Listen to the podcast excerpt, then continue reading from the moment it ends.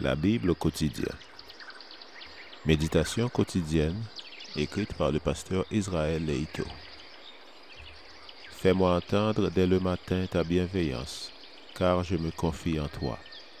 Fais-moi connaître le chemin où je dois marcher, car j'élève à toi mon âme. Somme 143, verset 8.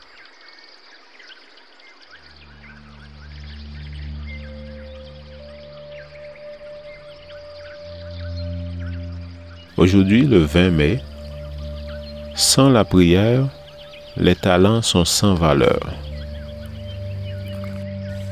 Pour lequel je suis ambassadeur dans les chaînes et que j'en parle hardiment, comme je dois en parler. Éphésiens 6, verset 20. Un ambassadeur en fonction se voit attribuer des privilèges et des libertés dont les citoyens du pays ne jouissent pas. Il arrive malheureusement que des ambassadeurs commettent des crimes. Le seul recours dont on dispose contre eux est de les déclarer persona non grata et de les expulser du territoire. En réalité, un ambassadeur dans les chaînes, cela ne s'est jamais vu dans l'histoire de la diplomatie. Paul, en fait, ne parlait pas des pratiques humaines communes. On traite les ambassadeurs avec déférence et non en les jetant en prison. Paul s'exprime en ces termes pour souligner l'importance de sa mission, non pas sa propre importance. Il se décrit ambassadeur dans les chaînes pour indiquer que rien, ni la prison, ni les traitements de faveur ne l'empêchera d'annoncer le Christ crucifié.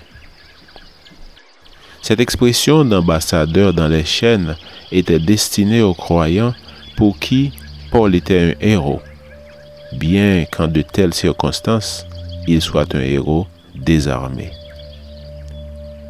Enchaîné à un soldat romain, en route pour rencontrer l'empereur qui déciderait de sa vie, il devait saisir à tout prix ce qui serait certainement la seule occasion de proclamer la grande vérité de Jésus-Christ devant la personne la plus puissante de la terre à cette époque.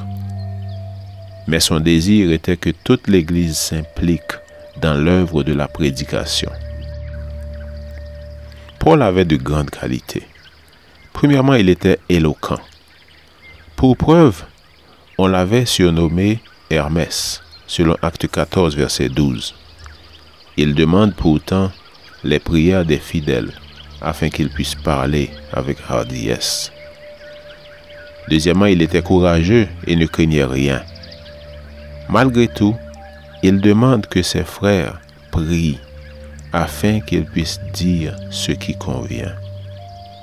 Il reconnaît que sans le soutien de la prière, il risque de commettre des erreurs. Aussi importante que soit la mission ou la personne, la nécessité absolue de prier les uns pour les autres demeure. Pour les enfants de Dieu, la prière d'intercession est la première nécessité. Les circonstances ne modifient pas la manière de penser de Paul. Il est ambassadeur du Christ. Les chaînes ne changent rien. Certes, elles sont un obstacle, mais elles ne le priveraient pas du bonheur de présenter Jésus. Son seul besoin, ce sont les prières des frères, des prières en abondance.